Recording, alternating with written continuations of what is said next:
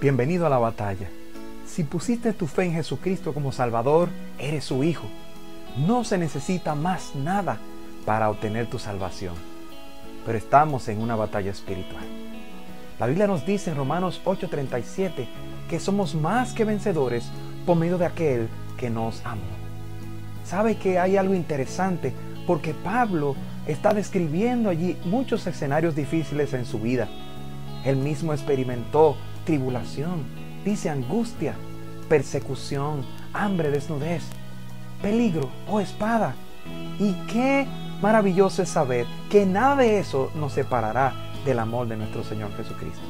Ahora, la realidad es que seguimos en una batalla espiritual. Por eso el cristiano tiene tres enemigos.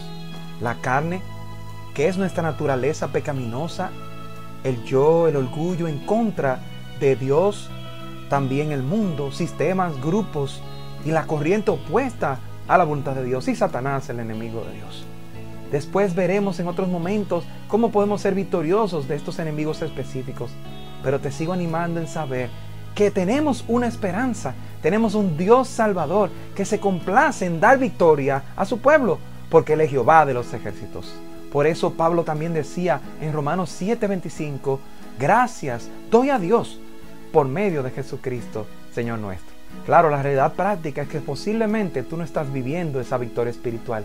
Y quiero animarte sabiendo que es posible en Cristo Jesús. Todavía vivimos en un mundo que nos quiere arrastrar lejos de Dios y nos persigue. Una carne que quiere inclinarse a las cosas lejos de Dios. Pero Dios nos dice que a pesar de tentaciones nos ha dado su Espíritu Santo, el poder de Dios en nosotros para que podamos hacer su voluntad. Uno de los ejemplos que siempre me anima mucho es el rey David, que siendo rey también era guerrero y él tuvo muchas experiencias en su vida literales sobre guerras, victorias y también derrotas. Pero hay muchos salmos donde David habla de cómo se sentía y de cómo él pudo tener victoria y confianza en el Señor. Por ejemplo, David escribió en el Salmo 3.8, la salvación es de Jehová, sobre tu pueblo sea tu bendición. Otro salmo es el Salmo 18:50. Grandes triunfos da su rey y hace misericordia a su ungido, a David y a su descendencia para siempre. Otro maravilloso pasaje es el Salmo 28:8. Jehová es la fortaleza de su pueblo y el refugio salvador de su ungido. El Salmo 34:4 dice, busqué a Jehová y él me oyó y me libró de todos mis temores.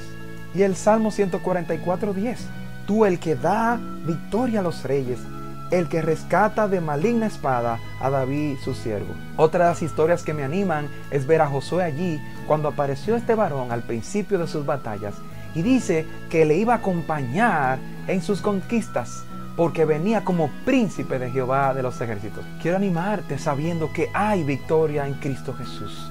Si tienes un problema que te agobia, Él te ha dado la solución correcta en su palabra. Si estás en un proyecto, tienes principios que Dios te ha dado para llevarlo a cabo. Si estás hundido en un hábito, Dios tiene libertad para ti.